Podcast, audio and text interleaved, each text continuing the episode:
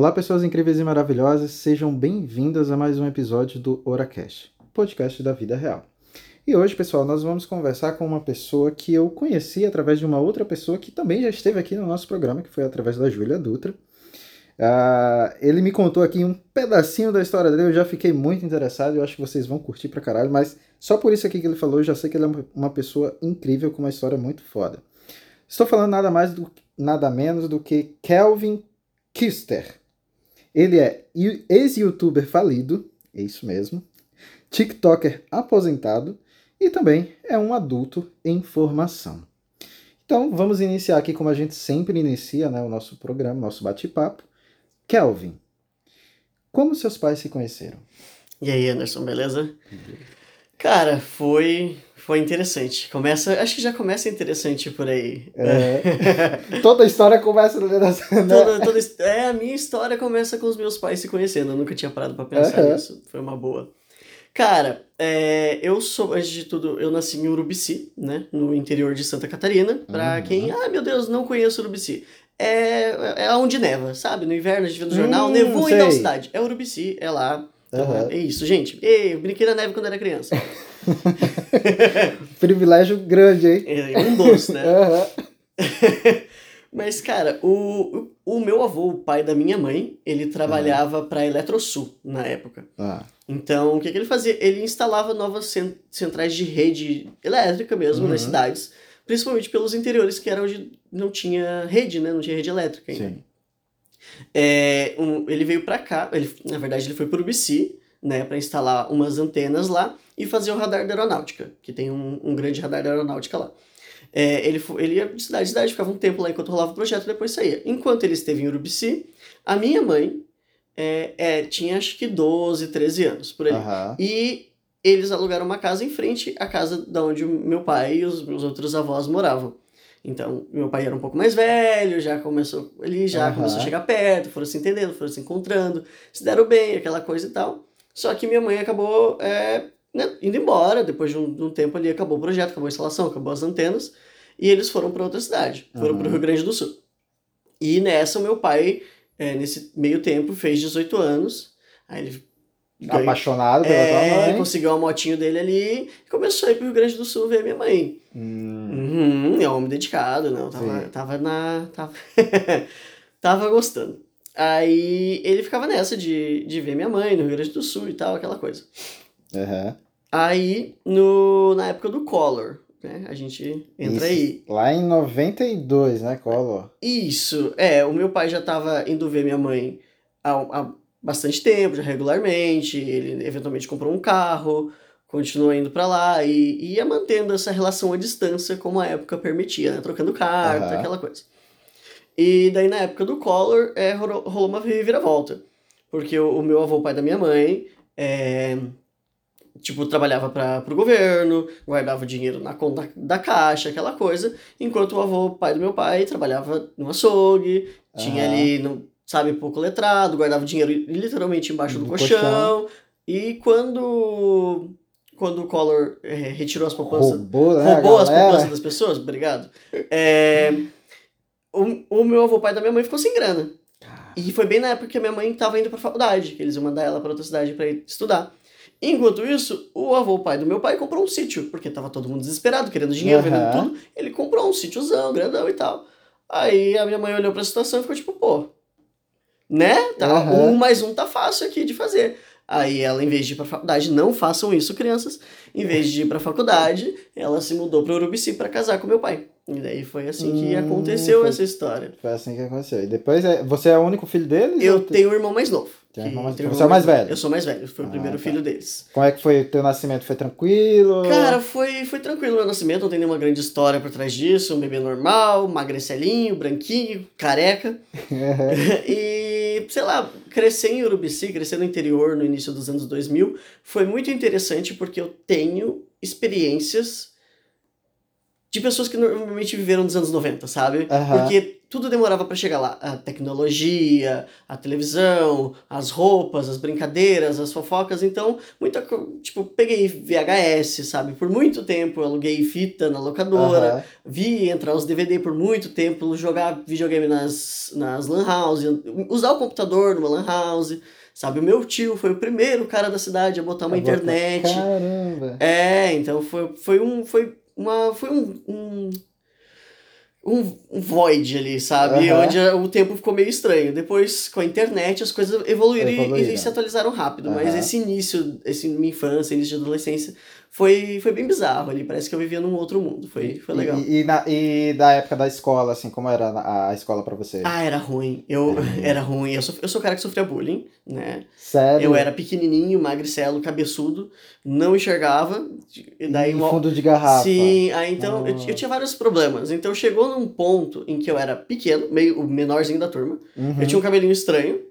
Uhum. Que eu tinha, eu tinha problema nos pés, então eu usava uma bota ortopédica Nossa. preta, gigante, assim. Caralho. Eu imagina. usava aparelho nos dentes, que eu tinha os dentes tortos, e eu usava óculos. Ah, mas era aquele aparelho de céu, não? Não, ah, não. Ah, tá. Era Pelo aparelho. Isso... Não, é. Foi... Se fosse isso, cara, eu não tinha é. sobrevivido, né?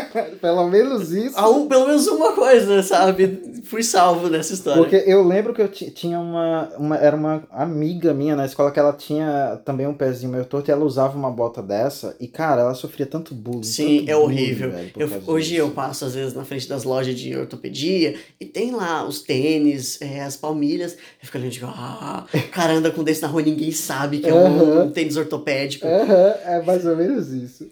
Mas é. E eu sei que o, o Anderson, acima de tudo, tá curioso para saber, então eu vou pular um pouquinho no tempo, sabe? Infância com bullying, pá, ensino médio, virei youtuber. Como. Não, mas peraí, como é que foi isso?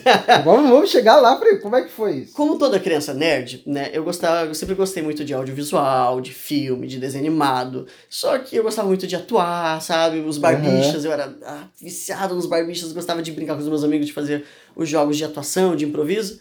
Mas, né, por eu, eu morar em cidade pequena, Urubici, não tinha acesso a nada disso. Então era só eu brincando uhum. de imaginar, sabe? Sim. Mas aí veio a internet, veio a tecnologia, e aí eu comecei a acompanhar o Felipe Neto e o PC Siqueira, na época, que foram os primeiros grandes youtubers uhum. ali. E, era, e eu assistia, curtia, era aquele negócio, tipo, cara, o cara tá fazendo um vídeo em casa, né? Mas sempre tinha aquela vibe meio, tipo, não, mas é uma galera rica, é uma galera de São Paulo, do Rio de Janeiro, é outra coisa. Uhum. Aí eu lembro que o Felipe Neto fazia uns vídeos de vez em quando, que eram uns vídeos meio da madrugada, assim. Eles soltavam uns vídeos falando besteira durante a madrugada. Uhum. E num desses vídeos ele mostrou como é que ele fazia para gravar os vídeos na casa dele. Ele mostrou que ele tinha comprado uns, uns adesivos na Americanas, pegou duas luminárias, montou ali com a câmera e, enfim, era isso, saía aquilo lá. Aí eu olhei para aquilo e disse, ah... Eu também posso. Eu, eu consigo, sabe? Se, se essa é a minha barreira, eu consigo. E eu passei seis anos tentando e eu não consegui! Caralho, eu pensei que ia falar, não, passei seis meses e Comecei muito mal e só piorou. Caramba! Mas o que, por que tu começou mal? O que, que é? Tu postava vídeo uma vez perdida? É, eu é? comecei é, sem noção nenhuma de edição. O que fazer? De manuseio de câmera. Então eu comprei uma câmera no Mercado Livre que era muito ruim a imagem. Nossa. E aí eu editava no Windows Movie Maker que deixava pior ainda. Horrível. Então era eu e dois amigos falando besteira longeão da câmera, não pegava o áudio, a imagem ficava uma bosta, uma transição. E eu olhava e ficava, meu Deus, por que, que só tem três visualizações? Essa internet é muito injusta. Felipe Neto tem milhões, eu só tenho três. eu botei a luminária no quarto. Por que que não resolveu? Boa, oh, mas é, porque você vai e repete tudo que o cara faz e não dá certo, né? Pô, tem alguma é... coisa de errado. E eu, cara, eu continuei tentando. Eu, nessa, aprendi a editar vídeo, eu não me arrependo, sabe? Foi uhum. legal. Aprendi a editar vídeo, aprendi a usar o Photoshop, fui pegando o jeito com a câmera, pagou minhas contas durante muito tempo, fazer freelance com isso. Então, foi bem legal porque me introduziu. Aprendi uhum. a parte técnica da coisa, aprendi a falar melhor. Foi, porra, seis anos gravando vídeo é uma carreira, Sim. né? Por mais uhum. que eu não tenha ganhado dinheiro, uhum. mas foi isso. Aprendi a falar melhor, aprendi a me desenvolver melhor. Aprendi como é que funciona a internet, que é um Nossa, bagulho que legal. muita gente não, não entende o que, que tá uhum. rolando por trás ali. Então fui pegando, fui conhecendo, daí tu vai conhecendo outros youtubers, vai acompanhando youtubers gringos, vai aperfeiçoando inglês, comecei a, a ter acesso a conteúdos diferentes. Então, acho que tudo isso abriu um pouco uhum. a minha cabeça para muita coisa. E, e, cara, teve um período bem legal, não vou dizer que foi tipo só vergonha. Teve uhum. um momento que meus vídeos estavam numa qualidade decente, com uma edição boa, pegavam uma média de visualizações é, constante ali, nada absurdo, uns, uns, uns mil e pouquinhas, dois oh. mil e pouquinhas visualizações. É bom. E dentro da cidade, a galera começou a me conhecer por causa disso, porque eu fui, pô, fui primeiro, uhum. tá ligado? Ou primeiro a começar. Hoje tem centenas de TikTokerzinhos lá. Então é isso aí, gente. Eu abri barreiras. Eu, era, é tudo mato aí. quando eu comecei. é. É, minha mãe, cara, eu lembro quando minha mãe viu o vídeo pela primeira vez. Como foi? Como foi a reação dela? Ela chegou na bronca, assim, disse, Kelvin, vieram me contar que tu tá mostrando coisa da internet, falando coisa da internet, o que que é isso? Daí foi o momento que eu tive que sentar com a minha mãe, isso, mostrar, ó, esses caras fazem isso, e eu estou fazendo isso e quero chegar nisso. E tem possibilidade de ganhar dinheiro, mas também é muito divertido. Ela ficou, beleza. É, pelo menos ela foi sensata, ela, ela acompanhou, ela entendeu o raciocínio e ficou tipo, ok, é um hobby. É, tipo, é tipo ter um filho querendo ser músico. Sim. Você vai, é isso. Só que eu explano minha vida na internet. É. Só que, tipo, né, era o que você queria realmente. Exatamente. E, e nessa, cara, eu fui melhorando, a galera da escola foi começando a curtir. Aí foi uma época que entrou aqueles vídeos de desafio. Uhum. daí entrou novos youtubers, então mais gente começou a engajar com o YouTube. Meus amigos que ficavam, tipo, putz, não sei, Felipe Neto é chato. Entrou Japa, entrou Cocielo, Cristian Figueiredo. Eles começaram a entrar nessa também e curtir, a gente começou a falar a mesma língua. Então deu para fazer muito vídeo legal de desafio, aquelas tags. Ah, que da hora. Isso foi onde meu canal deu uma bombadinha, consegui um patrocinador, tá? Ai, que massa. Para fazer panos de pratos personalizados. Então acho que foi é isso aí. Eu, eu vendi o meu, por um tempo, eu tinha a minha própria estampa de panos de prato. é isso aí, empreendedor é isso aí, desde gente. jovem. É isso aí, caralho. E, cara, a gente, eu fazia nessa, fiquei um tempinho fazendo isso, foi, foi bem divertido, sabe? Quando eu, eu tenho família em São Paulo, e quando fui para São Paulo conheci uma galera de lá também que tinha os grupinhos do Facebook de youtubers, uhum. de pequenos youtubers que a gente ia se, se trocando ideia. Conheci a Dani Russo lá, tá ligado? Ah, Conheci, teve uma galera que depois surgiu, depois de 2017 ali, que tudo era dos mesmos grupinhos do Facebook. Uhum. É... Tanto que eu fiz um boné pra Dani Russo quando eu trabalhava como design gráfico. É. É bem legal. E, cara, aí fui pra São Paulo, conheci uma galera de lá, bem da hora, bem legal, aquela coisa se enturmando, entendendo o conteúdo, aprendendo a fazer um negócio. Aí comecei com o negócio de vlog e mostrar mais a minha vida. E foi ficando, tipo, minha vida era ser um jovem youtuber, sabe? Uhum. E era bem legal, porque eu sei que os meus amigos eu gravava, sabe? Eu tava em casa sem fazer nada, eu gravava. Putz, que, que eu vou fazer hoje? Tem tão livre aí, vamos fazer um negócio de comer marshmallow e falar coisa? Vamos, vamos lá. Vamos lá, ia lá. E era sempre divertido. Foi onde eu comecei a sair, ser mais popular, conversar uhum. com mais gente, conhecer mais gente. As pessoas se aproximavam de mim. Putz, Kelvin, vi teu vídeo lá, tal, bem legal. E ficava tipo, caralho, foda. Uhum. É isso, velho. É minha vida. É agora você quer ser youtuber. Porra. Vou ficar milionário, uhum. vou ver os primeiros filmes, vou conhecer o Vin Diesel. Mas aí comecei. E aí a vida fez assim, a, ei, Kelvin Exatamente, a vida me pegou e pá! E daí eu me formei no ensino médio, comecei a fazer faculdade, comecei a trabalhar, e aí vai percebendo como isso vai te comendo tempo, porque é um, é um bagulho que quando tu, tu, não tem muita coisa para fazer, parece que é hobby, tu tá uhum. fazendo ali. No... Só que quando tu tem outras coisas que dependem mais do teu tempo, tu vê como aquilo, porra, demorava. Às vezes ia fazer um vídeo levava duas semanas. Sim. Cacete. E foi bem quando o YouTube tava, o YouTube tava mudando e mudava o algoritmo. Todo mês eu recebia uma atualização nova, tipo, o YouTube está mudando as diretrizes, o YouTube está mudando a monetização. E, e cada vez vinha diferente. E eu, putz, cara, daí vi galera falando do Felipe Neto, Pai, tem que fazer mais vídeo, tem que ser vídeo mais de 10 minutos. Eu, eu, eu desisti. Desistiu. Aí, não, não, era, não era mais o pra tu aqui. Exatamente. Tanto que tinha outros dois, nesse meio tempo, enquanto eu fiz vídeo, é, alguns outros youtubers apareceram na cidade, do mesmo jeito que eu. E antes de, eu, antes de, de parar com o YouTube e vir para Florianópolis, também foi casou de ser mais ou menos na mesma época, eu, eu, fiz um vídeo com eles, a gente fez um, grande compilado de vídeos assim que todo mundo queria ver, que todo mundo pedia. A gente fez esse fanservice uhum. e aposentei o meu canal no YouTube, bonitinho, ah, deixei no cantinho lá. E os fãs, tipo, os fãs ainda entram em contato Cara, até hoje? vez ou, ou, outra eu recebo umas DMs no, no, no Instagram, principalmente. Tipo, pô, Kelvin, curtia muito os teus vídeos, hein, cara? Gostava. Porra, mano. Mas você pensa um dia em voltar ou não? Então, eu, eu vejo, analiso, mas eu acho que tem, tem muita coisa para rolar ainda. Então vamos ver. Quem uhum. sabe? Se, se eu, acho que se eu tiver tempo, se eu tiver inspiração, não é como se eu tivesse parado 100%. Sempre que eu tenho uma ideia que eu não consigo tirar da cabeça, eu vou lá, gravo. Na pandemia, eu gravei uns vlogzinhos também para passar o tempo, ah, sabe? Então volta o YouTube na minha vida. Uhum. Mas não é um negócio assim que eu quero que um dia eu fique tipo, não, vou me dedicar a ser um youtuber de novo. Acho que isso... Não é mais uma uma ambição, vamos dizer assim. Tipo, é uma coisa que, tipo assim, se você for fazer, vai ser mais porque você gosta e não porque você quer ganhar dinheiro com aquilo. Isso, eu acho que fazer vídeo. Cada vídeo que eu faça hoje, que eu quero, que eu pare para fazer, uhum. tem que ter a mesma sensação de diversão dos primeiros Sim. vídeos que eu fazia. É isso que eu quero buscar. Eu quero ter esse momentinho de, tipo, gravar e fazer o ângulo, e ter uma ideia, e dar risada na piada, e ficar revendo várias vezes e editando lá, e tu vê prontinho, assim, ah, cara, olha que da hora que ficou, e postar e ver 40 visualizações, e tua mãe, uhum. teu tio ali, um amigo da antiga escola ali, ah, e daí tu fica, ai, olha que lindo. É que isso. Massa. Uhum. É isso que eu busco quando eu faço um vídeo no YouTube hoje. Que massa, velho. E, e qual foi, dessa época, né, que, que você trabalhava como youtuber, né? Era um trabalho, né? Uhum. É, o, o que, que você, assim, qual é a coisa que você que é inesquecível para você da, da, daquele trabalho? Tipo... Putz, é, eu acho que.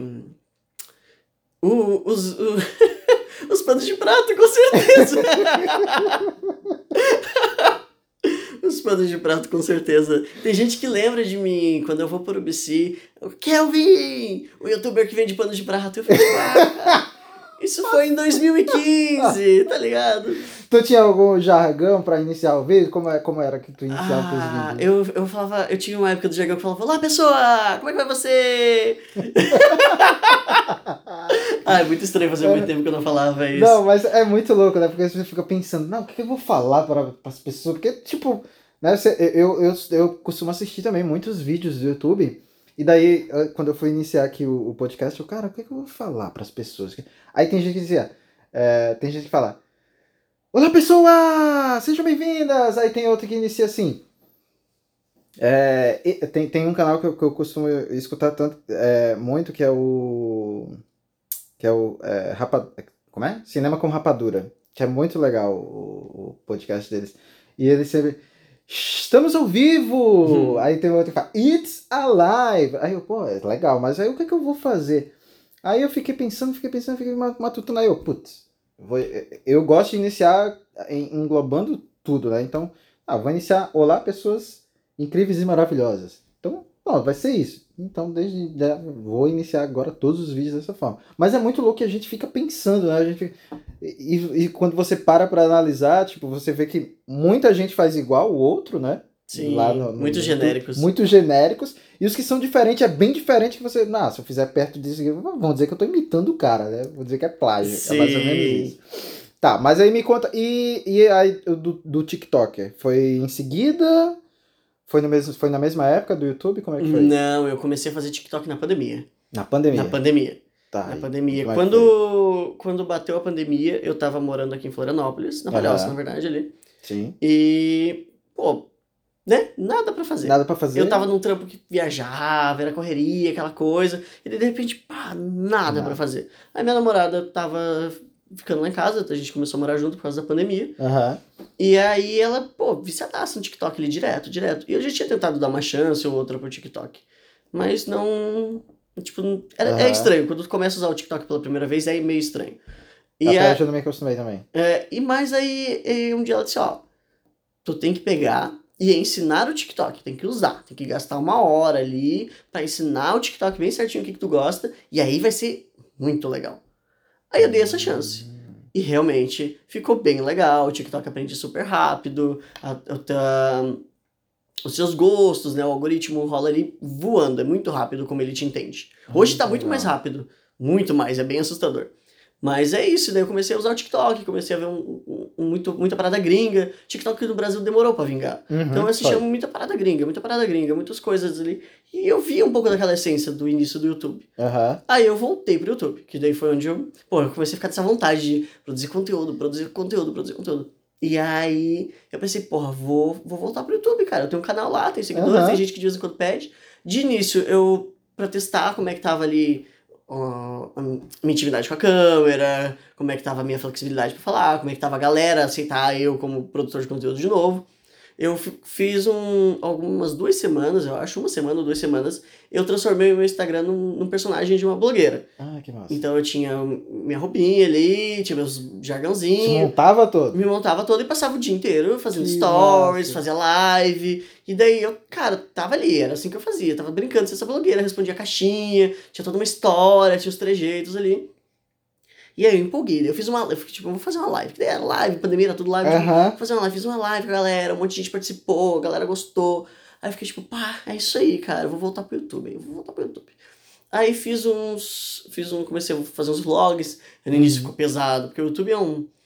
É, é grande, né? Uhum. A gente esquece, quando a gente tá muito no Instagram e no TikTok, eles são mídias contidas, mídias uhum. curtas, mídias pelo mais pelo próprio formato vertical, né, Sim. acaba restringindo até a imagem do que tu vê. E o YouTube não, o YouTube é muito grande. Tu tem muito espaço, tu tem muita voz, tu tem muita área de tela. E aí eu gravei os primeiros vídeos e ficou depressivo. Eu vi, Por quê? Eu, eu, tipo, eu fui gravando normal ali, falando, tipo, ah, tô arrasando, tô fazendo igual eu fazia antes. Ah, e fui ver, cara, não. Eu tava contido, assim, sabe? Uhum. Eu, meu, meus gestos, meu jeito de falar tava tudo contido, minha voz. Tava assim, eu tava falando assim, mais parado, mais pausado. Eu não conseguia fazer contato com a câmera.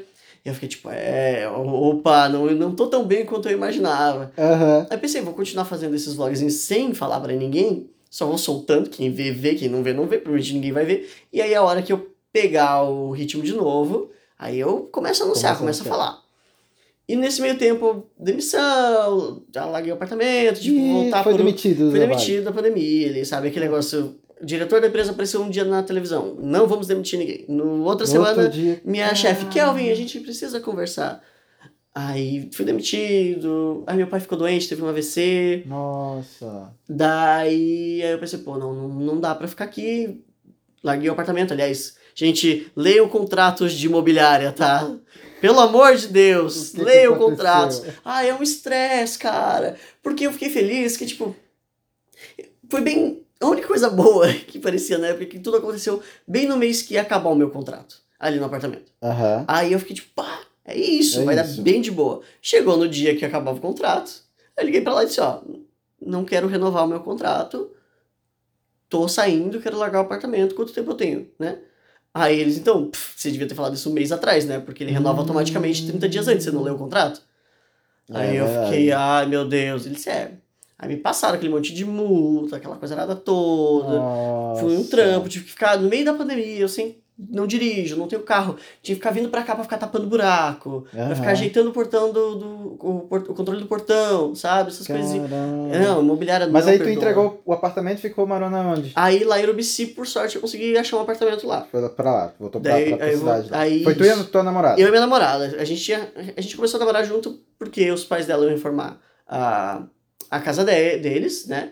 Uhum. E aí a mãe dela ficou tipo, Kelvin, a gente precisa do quarto da Bia pra, pra botar os irmãos dela. Enquanto reforma a casa, ela pode ficar uns três meses contigo. Falei, Óbvio, claro, vamos aí. Uhum. Um mês depois bateu a pandemia, a gente já ficou junto ali, pá, aquela coisa e tal. E aí, quando aconteceu isso, eu olhei pra ela e disse, ó, não, não tem como ficar aqui em Floripa mais, não rola. O que, que tu quer fazer? Ela disse, eu vou contigo. Eu fiquei, aí, bora, vamos lá. Porque, né, a... o argumento dela era muito bom, que era tipo, eu vou contigo, se eu não gostar, eu volto. Aí eu fiquei tipo, ok, é. ótimo, perfeito nunca voltou. Ah! Isso é bom. Isso é bom. e, e aí a gente foi para lá, conseguimos alugar um apartamento. Uhum. Aí, pô, família naquela coisa. Pandemia tava. Lá era uma cidade que, daquelas que realmente estava levando o início do, do isolamento a sério. Então Sim. tava tudo fechado, tinha guarda na rua, três pessoas por estabelecimento, aquela coisa. Aí eu fiquei em casa novamente, novamente sem o que fazer. Uhum. Sabe? Daí eu comecei a fazer uns freela, tava com o seguro-desemprego rolando ali, gravar vídeo. Eu tô trabalhando em casa mesmo, vou, vou voltar vou a gravar, gravar, vídeo. Aí eu voltei a gravar, tive umas ideias, aí gravei umas sketches mais elaboradas. De vez em quando eu gosto de gravar umas sketches, assim, fazer uhum. um negócio meio porta dos fundos. Aí comecei a gravar umas sketches, fui pegando gosto e foi ficando legal. Só que tava dando muito trabalho. Cada vídeo, assim, ia levando mais tempo, levando mais tempo. O último que eu fiz levou um mês para fazer Nossa. assim. Nossa. Que aliás é muito bom, é sobre uma boy band que não que faliu legal pra caralho, é um bom vídeo. E, mas aí eu fiquei. Aí eu, na época, já tava tipo consumidor assíduo do TikTok, uhum. sabe? Tinha tempo livre TikTok, TikTok, TikTok. Aí eu vi que tinha muita parada gringa que os brasileiros não estavam fazendo, sabe? Muita espaço em aberto. Aí eu ficava. TikTok não dava dinheiro no Brasil. Uhum. Dei uma pesquisada, ele não dava dinheiro. Mas o algoritmo era bom. Ele te mostrava para as pessoas. Que é o que o YouTube não faz. Uhum. O YouTube não. Ele faz de tudo é, para não te não mostrar, mostrar. para ninguém. O TikTok é o contrário. Tu lança lá, tu só precisa pegar alguém para começar a gerar seguidor. Fui dando uma estudada no algoritmo, fui entendendo, fui gravando os vídeos, fui testando os formatos. E fui, cara, foi vindo o seguidor, foi vindo, foi vindo, foi vindo. Peguei o algoritmo ali, fazia umas lives. Aí eu tenho uma, uma amiga lá de São Paulo, que é a Juliana Costa. Você se inscreva no canal dela do TikTok, Kawaii. E Daí, na época, ela, tipo, eu tinha chamado. A gente era meio conhecido desses grupinhos. Aí eu tinha chamado ela para participar de um dos, dessas sketches que eu tava fazendo. A gente começou a conversar pra caralho. Ela começou a falar do TikTok também. Ela disse, ah, tem que fazer isso. O TikTok tá bombando pra aquilo. E eu comecei a ficar tipo, ah, o TikTok, TikTok. E, vou, e comecei a investir. E ela disse, tem que gravar todo dia. Porque o algoritmo, comecei a gravar todo dia. Comecei a fazer as lives. Comecei a seguir o algoritmo. Vamos, uhum. vamos cavar pra ver. E foi vindo, cara. Foi vindo seguidor, foi vindo. Fazer as lives, pegava um monte de gente. Aí. Chegou na... a ter quantos seguidores? Quando eu parei, tava com 12 mil seguidores. Caralho! E tava vindo, assim, subindo freneticamente. Caramba! É gente pra porra. É, e daí a gente fazia umas lives muito legal de madrugada. Uhum. daí ela, ela, tipo, ela é a mulher gostosa na internet, sabe? Ela fica formando os carinhas ali, fica respondendo aquelas perguntinhas. E ela sentia falta de mais conteúdo na internet. Uhum. ah, que eu preciso de ideia, preciso gerar mais conteúdo, mas ser a mina gostosa da internet também me dá muito seguidor. Eu preciso, preciso achar um meio termo. Aí eu fiquei tipo, pô, eu também, porque eu tô aqui repetindo formulazinha de, de, de TikToker gringo e preciso de alguma coisa minha também, preciso saciar uhum. algo meu. E aí eu, a gente fazia de madrugada, às duas da manhã, depois do Big Brother ali, depois do Big Brother da, da GNT, assim, a gente, uma, uhum. duas da manhã, a gente começava a fazer essas lives em que a gente ajudava pessoas que estavam sofrendo, sabe? Eu, eu ficava de roupão, com uma taça de vinho, um, um, um copo de uísque, botava um lo-fi de fundo, sabe? Uhum. E daí tinha um personagemzinho ali, o Midnight, alguma coisa que eu tinha inventado, inventado. E daí a gente ficava ali. E daí juntava uma galera, juntava os seguidores meus, juntava os seguidores dela. E a galera ia se falando nos comentários, ia juntando umas dúvidas, e a gente batia uns papos filosóficos. E até um formato que um dia, se eu, hum, sei lá, sair dos né, 9 às 8. Uhum. Eu pretendo voltar, talvez. Se eu puder ter uma vida que me compense ficar acordado a madrugada inteira, uhum. penso voltar com esse formato porque é muito divertido. Galera, quem é que tá de madrugada na internet? Quem tá com problema de vida. É, não geralmente é, né? A é... pessoa com insônia, com ansiedade. Com trabalho com, merda, com, trabalho com merda, vida merda. Uhum. Uhum. Pensando em problemas, né? Exatamente. E no TikTok era um pouco mais engraçado porque eram jovens, né? Uhum. Então é tipo, era o que, que, o que, que essa galera jovem está sofrendo? Entendeu? E aí eles vinham com esses uns probleminha meio merda, umas, uhum.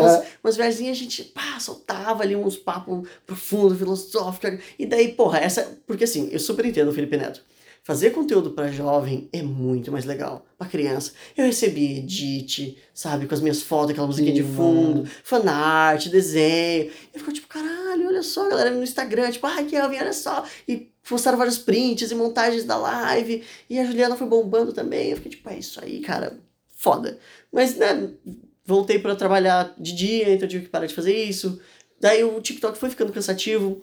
Porque uhum. dava, rendia seguidores, era legal, mas é, um, é algo que exige muito, sabe? Tu precisa estar tá criando conteúdo com muita frequência. É bom porque eu consegui flutuar. Fiz vídeo de humor, fiz sketch, fiz vídeo existencialista, fiz vídeo político, fiz vídeo de, de filosofia, assim, umas paradas assim, fiz vídeo mais voltado pro, pra, pra minha vida, pro trabalho. Uhum. Flutuei por todas as bolhas. E... Tipo, era um, era um entretenimento pra todo tipo de pessoa. É, sempre que eu, que eu tava desgastando de um assunto, eu ia puxar ia outro. Ia porque outro. mantendo a formulazinha ali, tu ia conseguindo chegar nas pessoas, daí tu mudava de bolha, tu via, as pessoas que te acompanhavam mudavam, mas já uhum. continuava o mesmo quantidade de seguidor. Às vezes juntava umas bolhas, que era legal também. Uhum. Quando eu comecei a fazer conteúdo político.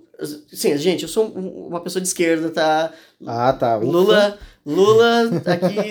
vamos lá, é isso aí. Só pra. Então, eu ia falando um pouquinho mais sobre a base de ser uma pessoa de esquerda, das políticas de esquerda. Ia pegando uma galerinha jovem que dizia, pô, sou de esquerda e não sabia, cara. Pá, olha só, não é isso que eu achava que eu era quando eu via os vídeos que eu via.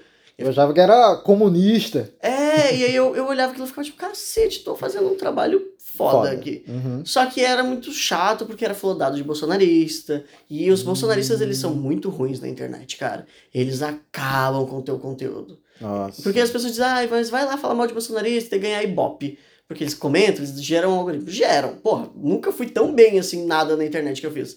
Mas eles não dão espaço para as pessoas que gostam, entendeu? Uhum. Então fica tudo flodado. Tudo, tudo tá sempre bolsonarista reclamando, vai te encher o saco, vai encher o saco de quem te assiste. Vai é. gerando aquilo. Tanto que quando eu tava, putz, saí do conteúdo de política, mas eu tava fazendo outro conteúdo que tava indo baixo, eu fazia um vídeo de política. Fazia um vídeo falando mal do Bolsonaro. Prá, estourava. Ai. Ganhava ali tantos seguidores, não sei quantos mil visualizações. Ficava tipo, é isso aí. Viu? Mas é. E daí, uma hora eu só encho o saco, fica tipo, não vou me dedicar. Porque, tipo, pô, se fosse um negócio desse pra ganhar dinheiro, eu ficava tipo, pô, isso vai se pagar, cara, isso vai render. Não, não dá. Uhum. Então eu só deixei o TikTok também, embalei o meu TikTok ali, isso foi legal, tive minha experiência. Uhum. Consegui, poderia ter ido mais longe, então vou sair ganhando, sabe? Eu, eu desisto se eu, eu saio com os 30 mil. Tá ligado? uhum. Não, mas, mas assim, cara, eu, eu, pelo menos assim, eu tô contando a história aqui, eu vendo de fora, eu acho que é isso que tu quer fazer, né? Cara, eu. Assim, eu, tipo assim, se pudesse largar tudo, tu ia fazer isso. Então, quando eu conheci uma diretora de cinema. eu tô soltando minha história mais babaca, assim, ó. Quero gerar entretenimento. Vai. Porque Urubici a gente teve lá durante a pandemia, a gente ficou morando lá. E foi bem numa época que a cidade tava dando uma crescida, uhum. tava chamando a atenção de um pessoal. E acabou juntando uma galera diferente lá. Uma dessas pessoas é a Michelle, uma diretora de cinema sensacional, que abriu um café lá com o marido dela. E né, a gente se achou ali, o café todo dela é é temática de cinema, tá ligado? Tem os, ah, tem os pôster. Eu, eu, amo esse tipo de, de café, É, cada mesinha tem um estilo de, de mesinha de, de um filme diferente. Tem roteiros, tem os spotlight no teto. Tudo bem temático, Foda. assim. Bem legal.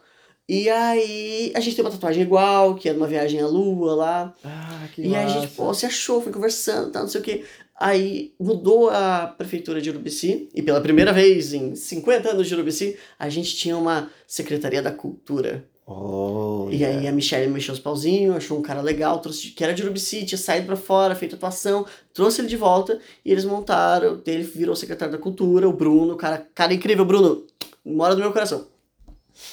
E aí eles montaram tipo umas aulas de teatro é, aberto ao público, pra quem quisesse aparecer e tal. E eu comecei a participar das aulas de teatro, ia no café, depois do teatro a gente ia pro café, ficava bebendo e tal, aquela coisa, ficava conversando. E, tipo, ela fez tudo o que eu queria ter feito, sabe? Uhum. Mas ela era infeliz por causa da internet. Ela foi uma diretora de cinema, ela foi uma atriz, ela foi roteirista, ela. Cara, ela conquistou prêmio, ela fez filme em Cuba, ela bateu boca com celebridade famosa, tudo aquilo, o combo, sabe? De uhum. que a gente acha que é uma vida foda. Mas a irmã dela era uma influencer bem sucedida. Nossa. É, e tipo assim, fazer cinema, você pode ser bem sucedido e não ter grana. Você uhum. pode ser bem sucedido e ser odiado. Sim. Entendeu? E, né? É, e eu, eu tô nesse caminho, né? Eu, eu tô fazendo o curso de, de atuação. Então eu tô, uhum. tô estudando para ser ator. E eu sei muito bem que, né? É, talvez eu tenha sorte, talvez eu não. Então, tipo, né? Exatamente. Mas, no cinema, se você faz um bom trabalho, por pior que seja a, sei lá, a crítica, ou o pagamento, ou as outras pessoas com quem tu vai ter que lidar, você ainda tem reconhecimento se você faz uma coisa boa, sabe? Uhum. Se tu lança um filme bom, não importa, você tem, vai ter o reconhecimento de você fez um filme bom. Tanto Sim. que, às vezes, passa dos limites, como a gente vê com alguns diretores por aí, uhum. eles ainda são reconhecidos apesar de atrocidades que fazem, mas Sim. ainda são reconhecidos. Sim. Tua arte vale, tua arte é compensada. E mesmo assim ela era infeliz, porque é irmã dela tinha seguidores, e tinha um canal no YouTube com milhões de inscritos, e aquela coisa, ganhava dinheiro fazendo publi, passando na, na Fátima Bernardes, essas coisas. Uhum. E ela era tipo, ah, nunca vou chegar lá. Mas é, é porque a arte, ela é, é, infelizmente, né? A arte, ela é desvalorizada no nosso país. É, e ela não, não, não ia chegar lá porque nem ela queria, sabe? Ela era essa pessoa que, tipo, não, hum. não foi pra internet. Ela uhum. realmente viveu o cinema, assim, sabe? Se isolou naquilo até pouco tempo atrás. Mas todo mundo da volta dela via a irmã dela como mais bem sucedida que ela. Porque tem mais imagem. E aí, um dia a gente sentou para conversar. Eu alinhei para ela tudo que eu queria fazer, tudo, todos os meus sonhos, todas as minhas tristezas, todas as minhas decepções. Ela alinhou as dela. E a gente sentou e. Beleza. Fazer arte, principalmente no Brasil, é. Assim, ó. Horrível horrível. É. Desculpa, gente, mas é horrível. E quem faz merece todo tipo de apoio do mundo, merece não, palmas, uhum. porque, ah, porra, não é um bombeiro, não é um policial, mas é, um, é uma pessoa que tá ali, ó, dedicando a vida. Vocês não têm noção de quanto a pessoa dedica a vida, dedica momentos importantes, uhum. se sacrifica de muita coisa para conseguir entregar uma peça de arte ali, cara. E para muitas vezes não ganha nem dinheiro para isso, ainda sai devendo, ainda sai Sim. com divórcio, sai odiado. Então é um, é um bagulho muito difícil. E parabéns para quem faz, mas eu não quero. Sabe? Assim como uhum. ela chegou no momento que ela viu que não tinha, que preferiu abrir um café em Urubici e, sabe, fazer arte como hobby, eu concordei e ela me passou esse conhecimento, foi muito bem recebido e eu concordei. Realmente, não, eu não quero gastar a minha vida toda tentando, uhum. sabe? Porra, eu tô aqui com um trampo legal hoje, trabalho numa empresa super bacana, com pessoas muito incríveis, saceio a minha vontade de criar? Não. Mas a gente se mudou há pouco tempo de volta para Floripa, ainda tô mobiliando apartamento, daqui a pouco as contas param, vai sobrar, eu vou pegar um ritmo melhor no trabalho, vai sobrar mais tempo, vai sobrar mais dinheiro, então eu posso, sabe? Uhum. Eu, eu sei usar uma câmera, eu sei editar um vídeo, eu sei atuar, eu sei escrever um roteiro, então eu vou lá e faço no meu tempo livre, faço no final de semana, faço com amigos, faço me divertindo, faço rindo, e um dia, em alguma hora, sem dever nada para ninguém, sem ninguém pedir, eu tenho um filme, eu tenho um curta, eu tenho um vídeo, uhum. eu tenho um clipe.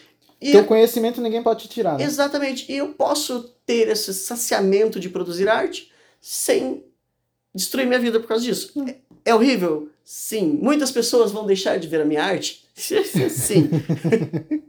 Talvez eu não seja tão bom assim. Eu, eu nunca vou precisar me preocupar em descobrir isso. Em chegar no momento e lançar um filme e dizer, puta, é ruim. Não vou. É, eu, eu, porque eu acho assim, por mais que seja ruim, é arte, sabe? Tipo assim, é, a arte nada mais é do que justamente é, você ter a capacidade de se expor ao ridículo. Exatamente. Né? E, e passar uma mensagem para a pessoa. Porque Isso. o que importa é, não é nem. É, é, é, claro, importa a obra e tudo mais, mas eu acho que o que importa mais é a mensagem que aquela obra quer passar. Porque toda obra de arte, ela quer passar uma mensagem. Eu acho que o que importa mais é a mensagem que a pessoa recebe. Também. Porque não adianta eu passar a minha vida toda tentando desenhar um quadrado se você vê um redondo. Uhum. Entendeu? Não, não muda. É. E, e eu, eu vejo que é muito. Essa questão da. É, entrando nessa questão da arte, é muito foda quando você analisa, por exemplo. Eu vou trazer um exemplo é, que, que, que é recente, né? Por exemplo, a série do Senhor dos Anéis é, aqueles fãs mais, né, é, assíduos ali do Tolkien, eles não concordam porque os caras mudaram alguma coisa ali da história e tudo mais. Só que o próprio autor, o Tolkien, na, na, quando ele escreveu os livros, ele deu uma entrevista e ele falou que ele escreveu alguns contos inacabados, que é chamado contos inacabados, né, que não, não tem final. E ele falou que não, eu deixei esses espaços aqui que é para outras pessoas virem e criarem, porque a arte é justamente isso. Tipo assim, a, a visão que eu tenho de uma obra as pessoas reclamam muito da caracterização de um personagem, né? Principalmente Sim. quando é um personagem de, um, de uma outra mídia. Então, é, só que as pessoas têm que entender que a visão que eu tenho daquele personagem na minha cabeça não é a mesma visão que, que você tem, por exemplo. Né? Então, é, é, é e, e quando a pessoa olha, né? Quando eu pego, por exemplo, um personagem que está num livro e transformo ele em live action, é, e não é nada daquilo que aquelas pessoas imaginaram, Aí as pessoas vão e começam a meter o pau, começa o hater, né? Tipo, ah, não, que não tem nada a ver aí. Eu, tipo, mas gente, como assim não tem nada a ver? É o que eu imaginei daquele personagem. Eu imaginei ele daquela forma, então tem tudo a ver. Sabe? As pessoas elas precisam parar e, e pensar um pouco antes de, de, de, querer dar o pitaco na obra do, do, do, artista, né? Eu acho que não, não é, você não é dar o pitaco na obra. Tipo assim, o artista ele tem a liberdade para fazer o que ele quiser com aquela obra. Sim. E assim, o completando ali a parte de ah, galera, os fãs mais chatos que não gostam porque mudaram a etnia de alguns atores, de alguns uhum. personagens. Mudaram a etnia dos personagens, não dos atores. Uhum. Mas, galera, ó, explicar um negocinho, esse vai pros ouvintes, tá? Ouçam minhas sábias palavras, tá? Tudo de antigamente vai ser com gente branca. Tá? Uhum. Porque o rolê de antigamente era fingir que no mundo só existia gente branca. branca. Então não é que, ah, porque tem um personagem negro é lacração. Não, é porque a gente só tá finalmente convencendo uma galera de que existe outras, outras pessoas. pessoas. É, exatamente. Falava até junto, é isso mesmo. É só isso. Antigamente, só e sempre terá só gente branca. Porque é isso que eles queriam que vocês pensassem. E olha só como você caiu. Uhum. E um outro ponto também que tu falou do, ah, é porque eu imaginei diferente, não foi assim que eu imaginei o personagem. E é por isso que livros vão ser sempre muito melhores que os filmes, porque no livro você imagina o que você, você quiser. É, isso mesmo. E ali, cara, ninguém vai ganhar da tua imaginação. Nunca, sabe? É isso, sei lá. Às vezes, se você é um cara meio chato que não gosta de imaginar, talvez. é. Mas, cara, o que você imagina quando você tá empolgado, quando você tá gostando de alguma coisa, vai ser sempre a melhor visão daquilo para você. Então, nunca. Então, assim, ó, abaixa suas bolinhas, suas expectativas. Bem-vindo ao mundo real, nem tudo é como a gente quer. É Aproveite o que você consegue. É, as pessoas precisam aproveitar, né? Em vez de reclamar da obra, aproveita, mano, aproveita. Ah, não, não, é, não, não tá do jeito que eu imaginei. Beleza, mas vê até o final, sabe? Exatamente. Curte a história, vai, curte a parada. Desde que não seja de Harry Potter. Por quê? Porque, cara, a J.K. Rowling, dos tempos pra cá, ela vem se mostrando cada vez mais transfóbica, mais racista, mais homofóbica. Tá rolando cada vez mais descaradamente, tá? Então, assim, Harry Potter é legal? É. é. Como a gente falou, ah, você é reconhecido pela sua arte. Harry Potter é da hora. Harry Potter pega. Harry Potter engaja. Quem, assim como eu, cresceu nessa época junto com os filmes, junto com os livros, não consegue nunca tirar o Harry Potter da cabeça. Mas você não precisa dar dinheiro para essa mulher, gente. Uhum. Pirateie. Ah, eu quero um livro. Vai no sebo. Vai no Mercado Livre. Ah, eu quero um jogo. Pirateia. Eu quero ver um filme. Pirateia. Não vai no cinema. E, é, mas essa é uma questão que eu acho muito. Cara, é, é, é, muito foda porque você desvencilhar a obra do autor, é, eu acho que, sei lá. A gente tem um outro exemplo que é o Monteiro Lobato, né? Sim, Monteiro Lobato, Monteiro racista, Lobato um grande desgraçado. um grande desgraçado, racista, mas a obra dele. Não é tão boa. Não assim. é tão boa, mas assim, tem, tem as suas, né?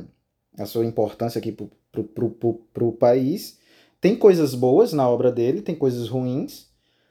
É, mas é, é, é um cara que eu não consigo gostar também, sabe? Eu não consigo, tipo, é uma obra que eu não consigo amar. Sim, tá porque ligado? ele era um coxinha. É. Você é, olha pra, pra, pra obra dele, é fofo, é legal, tem um carisma.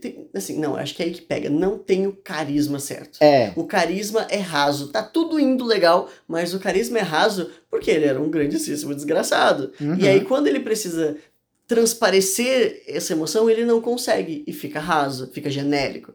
Então é isso, meu povo, prestem atenção no que vocês estão vendo. Uhum. É aí que o, o, ator e a obra se unem. E é aí que bons artistas, filhas da puta, conseguem se desprender da obra para conseguir criar alguma coisa também. Uhum. Existe, existe, existe isso. Uhum. Um, um, grande exemplo de uma reviravolta muito louca é o HP Lovecraft, que uhum. era assumidamente racista, é misógino, antissemita, antissemita. pra uhum. caralho, uma, tudo. Ele era o combão de tudo, assim, o incel completo. E, cara, ele zoou papelada, nunca conseguiu vingar os, os livros dele, fez merda com o contrato, morreu pobre, doente, casado com uma judia. E depois disso, como as obras dele ficaram públicas, muita gente vem ganhando dinheiro em cima disso. E hoje em dia existe um movimento para pessoas negras transformarem as obras do Lovecraft em, em, coisa, em algo mais atual e ganhar dinheiro com isso, como a gente viu. A tem série, a série. Que é maravilhosa. Tem, tem ótimos contos, tanto em livros quanto em quadrinhos. Existe um podcast, é, ai, eu esqueci o nome agora, mas que é feito por um cara negro, uhum. que é sobre Lovecraft, sobre toda a história dele, as obras e a continuidade que isso leva. E ele fala: sim, ele era horrível, sim, ele era um filho da puta, estou aqui ganhando dinheiro em cima dele porque eu posso.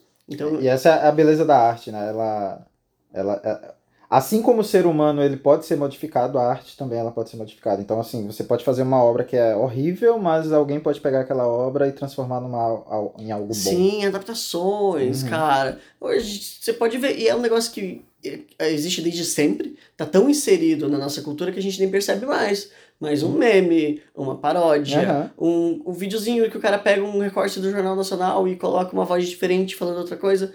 Tudo isso é isso, cara. São adaptações da arte. É um produto que vira outra coisa, que transforma em outra visão, que ridiculariza aquilo, e, e quando passa cinco, seis vezes, a primeira obra se perdeu. É. A gente vem fazendo isso desde sempre. Uhum. É, é mais ou menos isso. Tá, mas vamos voltar aqui pra tua história, porque a gente já saiu. É, a gente já se perdeu aqui, mas Conta um pouco aí da, da tua vida conjugal. Você falou que tem uma namorada. Tem uma namorada. juntos hoje. Como foi que vocês conta como, como é que aconteceu, como vocês se conheceram, como é que foi? Como é que foi essa parte aí da sua vida? Cara, eu sempre falo que a minha história com a Bia é uma péssima história de romance, porque não tem drama, sabe? É tudo certo. A gente se conheceu no Tinder. Mas isso é bom, pô. É ah, bom, foi no é Tinder? Bom, foi no Tinder. Pô, isso aí já é. Porque acho que é a segunda pessoa que eu conheço que tem. Um, a Ju, né? A Ju, a Ju, é Sim. Acontece em casais do Tinder, a gente existe. Sou case de sucesso. É, eu ainda não, não encontrei, mas tudo bem. Mas é isso, a gente se conheceu no Tinder, a gente começou a ficar. Rolou ali uma reviravolta da mãe dela, que no início não gostava de mim e tal, mas depois mas por que, que ela não gostava? Porque, sei lá, eu, era, eu, acho que ela começou a namorar comigo escondido, e daí quando a mãe dela descobriu, ela ficou meio puta comigo. Ah. É, ela. Era mais aquela tipo de mãe tradicional. É, né? ela ficou, acho que foi mais um, um, puta comigo por ter escondido, alguma coisa assim, sabe? Como ah, se eu estivesse fazendo algo escondido errado, assim. Uhum. Mas. Logo a gente se acertou também. No início ela morava na Palhoça, eu morava em Floripa, a gente tinha horários diferentes, era meio difícil se ver, foi um pouco difícil. A gente uhum. terminou por logística e voltou de novo voltou um mês de depois, novo. porque as coisas mudaram, a gente se acertou, conseguiu se ver novamente. E foi isso, cara. Não, não tem grandes dramas, não tem grandes, não tem grandes reviravoltas, a gente é só um casal que vem se dando bem e dá tudo certo. Mas é, é, é com ela que você quer ficar o resto da vida? Vocês pretendem casar, ter filhos? Cara, a gente. Hum, assim, Casamento, como é? A gente é novo. É que vocês já é... são casados, né? Na não, realidade. não somos. A gente divide aluguel porque ah, é mais ah, barato, tá? tá? Ah, tá. E ela, e ela está ciente e concorda com esse comentário antes que alguém fale alguma coisa. Ela me corrige às vezes falando isso. é. Então é isso. A gente sabe que a gente é novo, que sabe, tem muita coisa ainda pra rolar. Uhum. Então a gente também, óbvio, quero ficar com ela, ela quer ficar comigo, mas a gente não assume esse risco de que, pô, a gente vai estar junto para sempre. A gente tem nossos planos juntos e a gente tem nossos planos Bs e a gente segue, cada dia a gente acorda e quer continuar junto, a gente vive aquele Vai dia vivendo, junto. É vivendo um, um, dia de cada vez. Exatamente. Filhos eu não, não, não quero, ela também não quer, a gente não tem essa vibe. Foi uma concordância ali. E casamento é um dia que daqui, sei lá, um tempo, quando talvez a gente, pô, aí acho que rola, é um bom momento, acho uhum. que agora vai, agora não tem mais erro, agora dá para meter um casamento. Aí talvez a gente faça dessa, mas como eu falei, Tá tudo certo por tá enquanto certo. e vamos continuar desse jeito. Uhum, vai continuar assim por um bom tempo, né? Espero que sim. É, tá, mas é, aí tu, tu falou a questão de, de, de sonhos e tal. Hoje, qual que seria o maior sonho do Kelvin? Que tu quer realizar? Cara, eu te dizer que eu estou num momento de realizações de sonhos. É. É, tá sendo bem legal. É Sim. foda porque a pandemia rolou há pouco tempo, Aham. Bolsonaro tá aí fodendo todo mundo, e tá todo mundo tendo uma vida meio merda. Sim. E o mundo tá meio merda, e o Brasil Sim. tá muito merda. Então é difícil estar tá passando por tudo isso e minha vida tá indo bem, sabe? É, mas é muito louco isso, porque eu também tô, eu tô basicamente nesse mesmo momento também, que é o um momento de que eu tô, eu tô bem, né, comigo mesmo, tô bem com as pessoas, tô num momento de felicidade. E é muito louco porque é, um, é totalmente diferente do que tá acontecendo no mundo, né? Às vezes Sim. eu pergunto assim, não sei se tu se pergunta, mas eu me pergunto, cara, será que eu tô ficando louco? Não, eu sei que eu já fiquei louco há bastante tempo já. eu já, já não, não confio na minha sanidade. eu, eu já tô quase duvidando da minha. Vai, vai, continua. E, cara, é isso. Uh, sei lá, ano passado eu tava em Urubici com meu pai doente, todo fudido lá, sem grana, sem saber o que fazer da vida. A Bia tá lá também, tipo, não sei pra onde eu vou, não sei o que eu faço agora, não sei o que a gente faz, não sei pra onde a gente vai. E dos seis, sete meses pra cá, é, eu recebi o, é, contato da Clip Escola aqui, a Ju, junto com a Ju, trabalho junto com a Ju.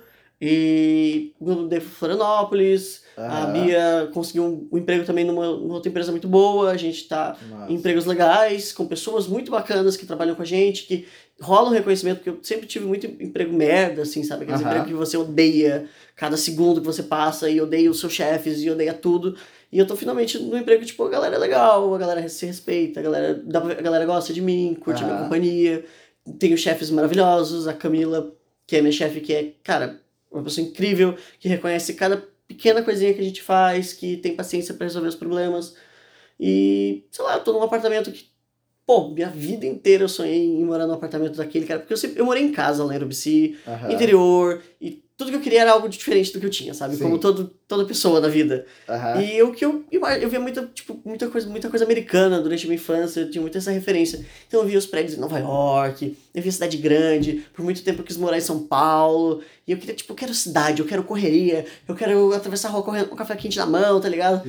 Eu quero. E tô nessa, cara. É isso. Eu uhum. moro num apartamento no centro, com chão de taco, sabe?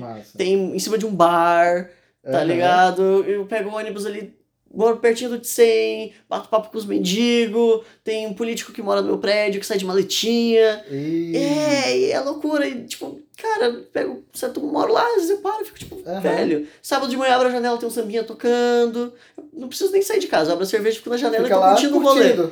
Tô curtindo o rolê. Tá no rolê sem tá no rolê. É, e é aquele apartamento que ele é aconchegante, ele é bom, mas ele é meio merda pra te manter humilde, uhum. tá ligado? A área de serviço é meio junto com a cozinha, rola um estresse ali, daí eu tenho dois gatos, amo meus gatos, a princesa e o Xangô são meus dois pezinhos nesse mundo, assim, sabe? Que peguei durante a pandemia e são meus parceirinhos, amo muito meus gatinhos. Mas uhum. é um saco ter gato em apartamento. Lá em Urubici a gente morava num apartamento, mas eles tinham, saíam, tá ligado? Tinha espaço para sair, para andar no telhado, tinha os gatos do vizinho, tinha um terreninho lá atrás que, que, tinha uma velhinha, que eles podiam ficar lá, podiam correr, podiam brigar, podiam brincar.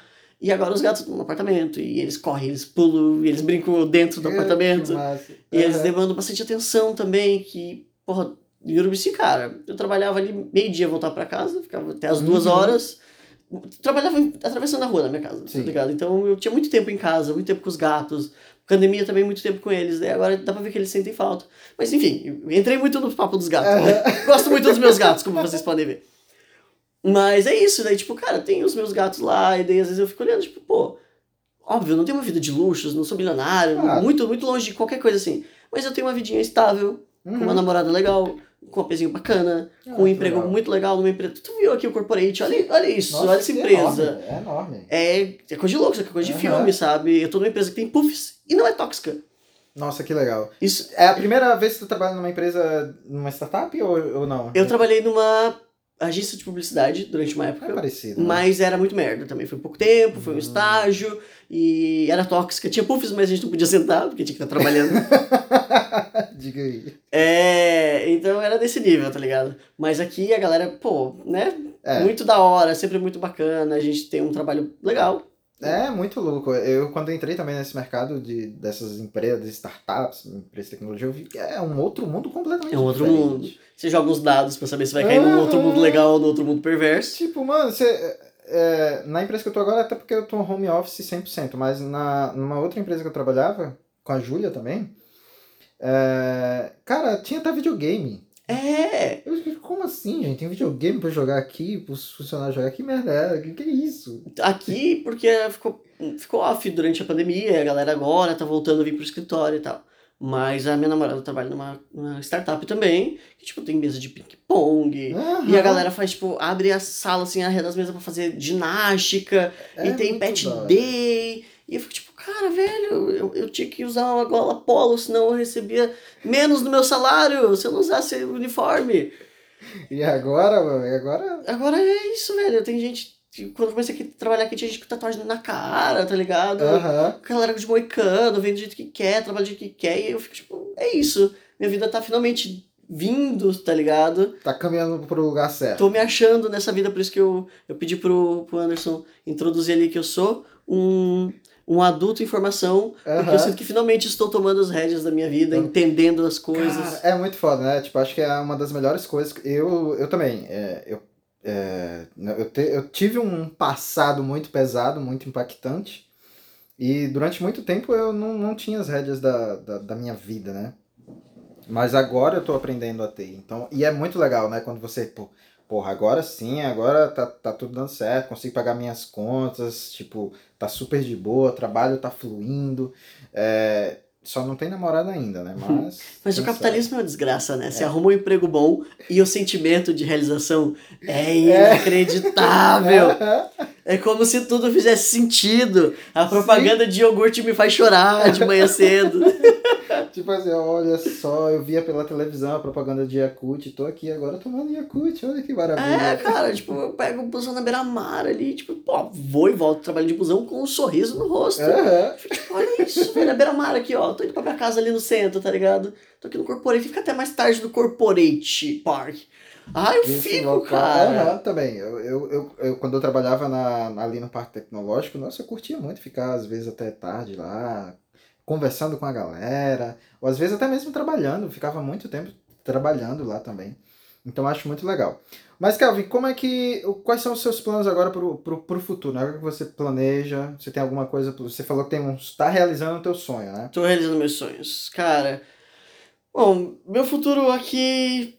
Você tem alguma coisa planejada ou não? Tipo, é, é assim, é que, que acontecer e é, Então, é que assim, como eu te falei, lá em Urubici as coisas estavam tudo estranhas, a gente não tinha perspectiva de onde ir. Uhum. E na pandemia, todos os nossos planos a longo prazo se foram, né? De todo mundo. Sim. A não ser que você seja um grande bilionário aí, Uhum. Todo mundo se foi, não, não tem. Isso é verdade. E, cara, nesses dois anos de pandemia, foi várias vezes. Planos, desfaz planos. Planos, desfaz planos. Planos, vai pro baixo. Planos, muda tudo. Então, eu, por um tempo, eu tinha meus planos concretos, que eram sair de novo de Urubici, ter um emprego bom, morar no emprego bom, continuar com a Bia e os meus gatos. Então, eu completei. Eu Uhum. estou num momento de apreciar isso, sabe? Não quero Uhum. ah, consegui uma coisa, vou pra outra agora. e- Não, eu gosto. Não. Tô aqui nesse momento de respirar, de olhar, ficar olhando meu apartamento. Tô, vou, tô mobiliando bem devagar para ter uns móveis que eu quero na minha casa, assim. Eu e a Bia, a gente planeja, senta e decide, vai na loja e olha e mede. Não, vamos dar uma esperada, vamos achar outro. E a gente tá assim, ó, fazendo tudo com calma. E eu tô apreciando cada momento. Eu venho trabalhar aqui, eu falo com a galera, Ah, eu tiro é muito stories, eu vou lá tomar café e eu fico assim, é, olha só, eu trabalho aqui. Que Eu pego meu gato, faço carinho nele, dou uma esfregada nele no chão e digo, é, chão de taco aqui, é o que eu tô pagando pra ti, uíscas. e, e, sei lá, agora eu tô realmente no momento de refazer planos, tá ligado? Aham. Tô, foi umas duas semanas pra cá, foi onde eu, que tipo, beleza, eu preciso voltar. Então eu quero terminar minha faculdade, que, que entrou em pausa durante a pandemia, Faculdade de quê? marketing. Marketing. Marketing, quero terminar minha faculdade, pegar meu diploma, fazer minha mãe feliz uma última vez. Acabou, mãe, depois dessa não vem coisa boa. E, sei lá, cara, continuar trampando aqui, quero nunca mais, tipo assim, não vou dizer nunca mais porque a vida é foda, mas eu quero fazer o máximo possível pra nunca mais voltar a ter um subemprego, sabe? Uhum. Não quero mais trabalhar com atendimento, não quero mais servir mesa, não quero mais trabalhar em fast food, ah, cansado. Vou, Nossa. fa- vou fazer o. Você trabalhou em qual? Eu trabalhei no Burger King, Como foi a experiência? como horrível, né? Adoro comer Burger King, mas a gente tratem bem quem Como, trabalha como- lá. não, mas fala pra gente como, como é, porque a gente ah, só vê eles ali na frente, né? A gente não tem ideia de como é lá o processo lá. Não sei nem se tu pode falar sobre isso. Não, pode, não tem nenhum grande segredo assim, porque eu ressenti meu contrato. Porque quando você Ah, entra, você tá. assina um termo lá de. Não pode falar sobre isso. Mas eu acho que se eu fui demitido, acabou esse Aham. contrato. E. Assim, o único estigma de fast food que tá certo é que a galera recebe mal. Recebe. Todo mundo é Uhum. mal pago. Todo mundo é mal pago lá.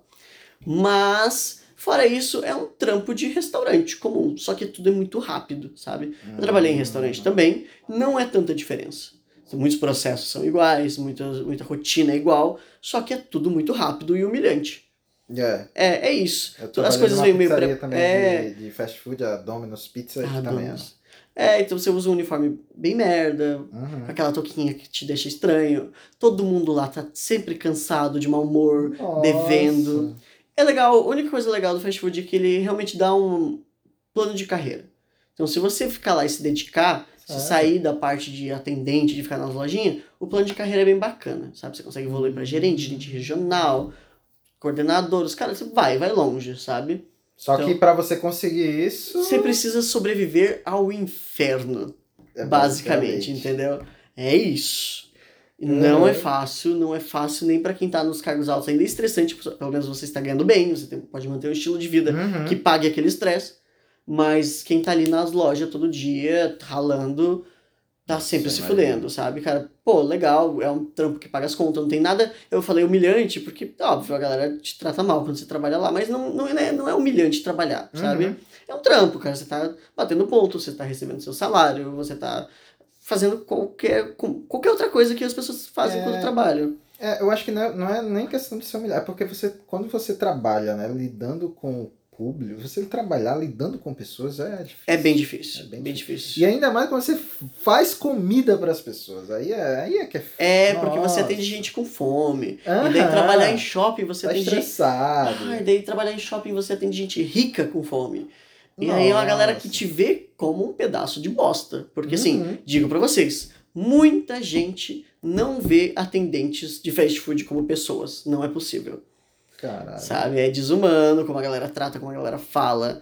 Foi um, foi um período terrível, assim. Então, gente, tratem bem as pessoas que atendem você. Nossa. Tratem bem todo mundo que tá trabalhando o tempo todo, porque tá todo mundo tendo um dia merda, sabe? É. Façam esse favor. É, isso, isso é muito verdade. Até, até também falo para vocês, é, pessoal, é, sempre que vocês forem né, num estabelecimento e a pessoa te atender, quando você for embora, você agradece e fala bom trabalho para a pessoa, que eu acho que isso deve fazer uma diferença enorme. Tá? Eu, pelo menos, eu faço isso em qualquer lugar que eu for. Se eu for aqui na lojinha aqui do lado, vou chegar lá, compra a parada.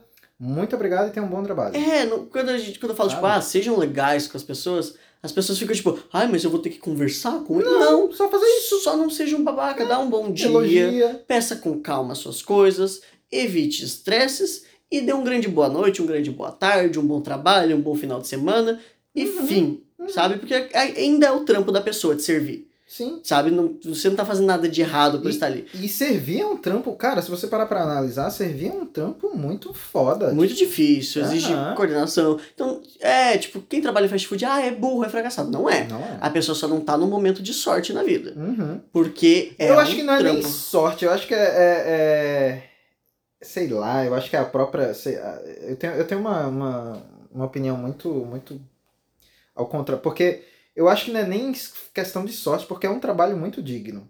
Eu Sim. acho que é mais a, sabe, a estrutura, a empresa mesmo que não dá é, é, um salário digno para aquela pessoa, por exemplo. É, mas é, é, mas é que tipo quando a gente fala na escala da vida, trabalhar em fast food, eu acho que eu acho, na minha visão limitada e privilegiada, Sim que trabalhar em fast food está sempre na última opção de todo mundo. Uhum. É sempre Telemarketing é uma delas também. Telemarketing também, exatamente. Telemarketing, fast food, essas coisas, pedreiro. É sempre a última opção. Uhum. Não é porque é um trabalho não digno, não é porque é um trabalho humilhante, mas é algo que as pessoas, quando pensam em trabalhos, colocam lá nos últimos, Sim, últimos porque, da lista. É. é. Mas, mas faz sentido, até porque você realmente você tem um esforço a mais, né? Porque além de você, por exemplo, eu lembro que quando eu, eu eh, trabalhava na Domino's, eu tinha que fazer as massas da pizza. Sim. Porque, tipo, as massas... Você é um pizzaiolo. Se... E é foda, porque se você fala, pô, sou um pizzaiolo, a pessoa diz, pô, que bacana. Que bacana. E você fala, ah, trabalho na Domino's. Putz. tá tudo bem, jeito. cara? Você quer dormir lá em casa? Tá precisando de dois reais aqui? É, é, desse jeito, é basicamente assim. E eu lembro que eu recebia muito, teve até uma, uma. É, nessa época eu já tinha tido uma experiência numa empresa que eu ganhava muito bem. E daí acabou que eu saí é, tive um, um apêndice, fiz a cirurgia, é, fiquei acho que um mês de molho, né, pelo INSS, voltei, aí fui demitido da empresa que eu trabalhava, que era uma empresa de tecnologia, e fiquei sem trabalho e tive que arrumar trabalho até que eu vi a oportunidade da Domino's. Eu já tinha trabalhado em restaurante, pizzaria, já tinha trabalhado um monte de coisa. Né? Isso foi em 2017. Foi 2017. E daí eu, é, é, recebia o salário, cara, mas eu trabalhava tanto, tanto, tanto. Pegava umas gavetas que, tipo, era uma pilha de gaveta dessa altura. Tinha que pegar muitas vezes é, eu e mais um, um colega para levar pro, pro, pro freezer. E uh, comecei a ter problemas de coluna. É um desgaste físico, Nossa, né? Nossa, pô, e fora todo o estresse do, do, do atendimento, porque... É, fora o resto. É, fora o resto, que é estresse de atendimento, porque eu ficava no atendimento também. Porque lá na, na, na pizzaria, tipo, é, cada um fica numa função, mas aí vai mudando de acordo com, com os dias, né? Sim. Pra... Não sei se lá também era Sim, assim. é, o, é o, que, o esqueminha que eles fazem, esqueminha, porque né? se te botar numa função fixa, você tem que te pagar mais por isso. Aham. É. Eles colocam você é, nessa rotação, rotação, exatamente. Isso mesmo. É, e, cara, fast food é isso. É, um, é uma maluquice uhum. que tem muita coisa muito louca que você descobre quando começa a trampar lá. Mas Esse que... foi o pior trabalho que tu já teve assim ou teve um outro pior? Ah, assim, o bom, não vou dizer que era todo ruim. Essa, era cansativo fisicamente, era exaustivo psicologicamente, era ser humilhado pelas pessoas diariamente, era ganhar mal, era me fuder fazendo hora extra, tá ligado? Porque tinha que fazer, né? eu tenho uhum. que ser obrigado a fazer. Mas tinha boas pessoas lá, tá ligado? É, eu acho tem, É sempre um bom lugar. Todo, todo fast food tem sempre boas pessoas trampando lá. Pessoas legais, pessoas que se dedicam, pessoas gentis. E eu acho que é só o que mantém essa indústria, são essas pessoas ali no meio fazendo acontecer de verdade. É. Que, que eu acho que é o que importa mais, né? É, pelo menos eu, por onde eu passei também, sempre só pessoas, sabe, conheci muita gente foda, muita gente com história incrível.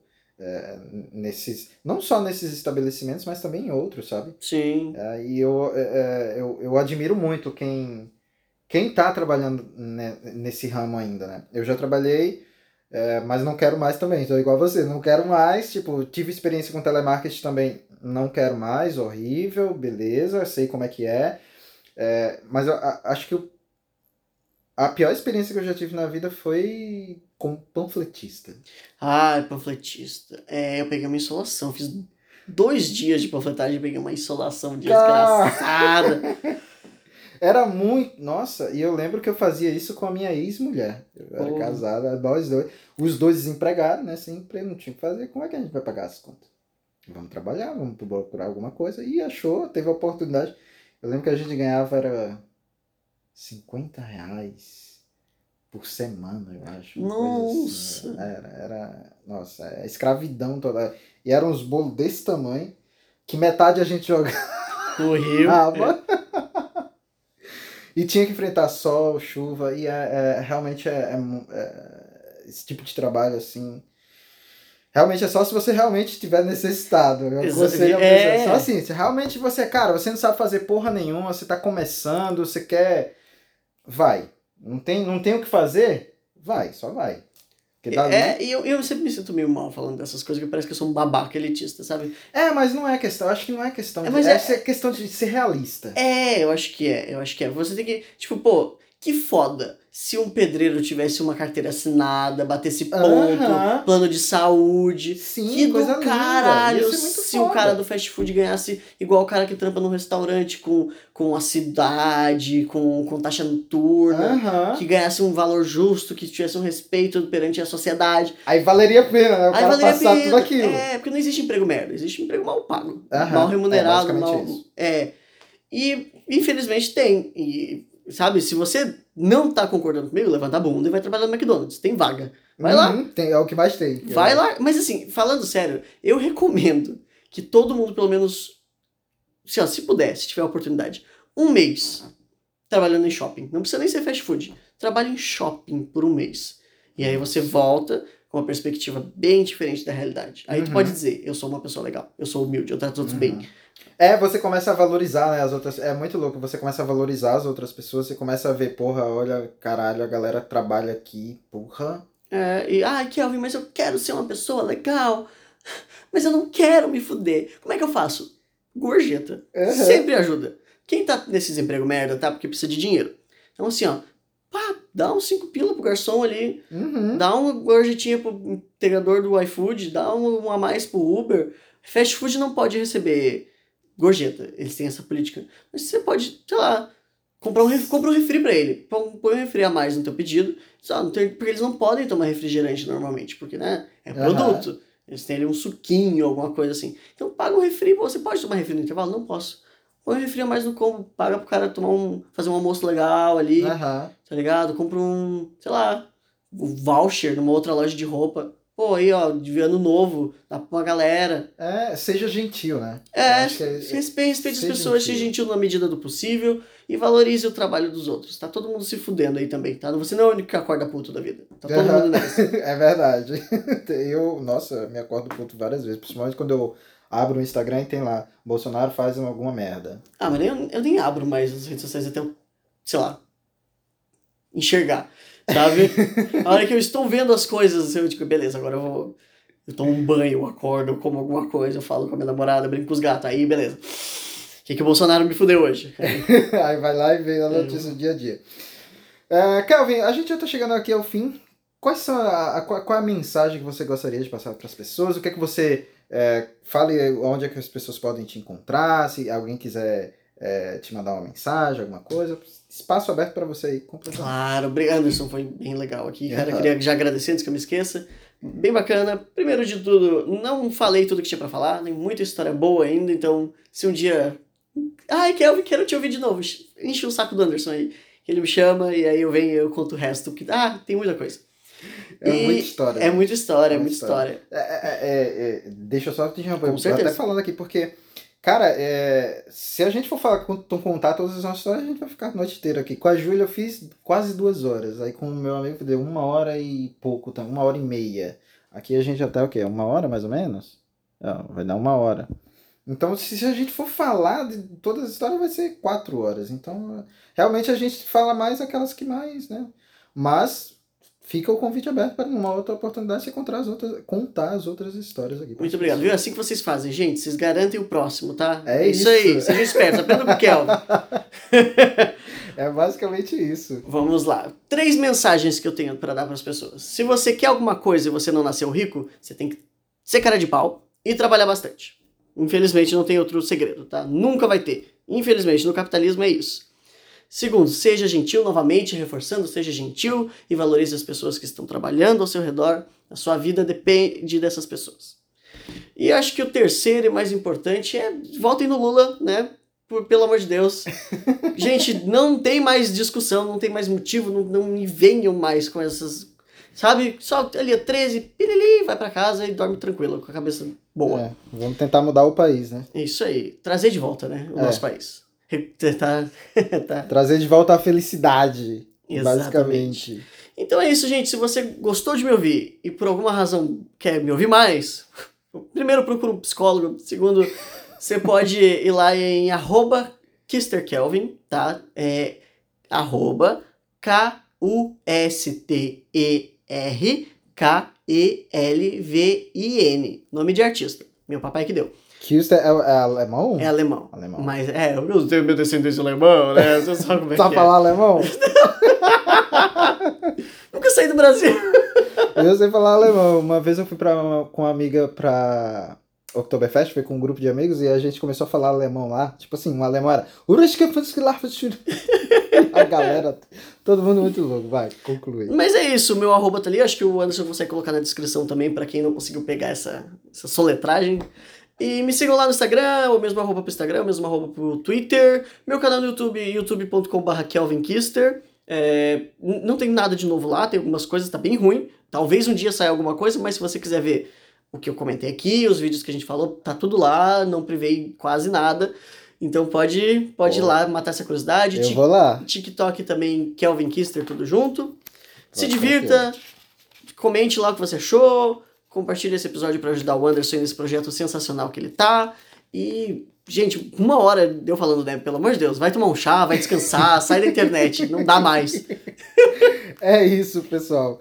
Chegamos ao fim aqui de mais um episódio do OraCast, podcast da vida real. E é justamente isso. Aqui, aqui é para contar histórias. A história do Kevin eu achei muito, muito boa, porque é uma história que não é. Ela não tem um. um, um como é? Aquelas.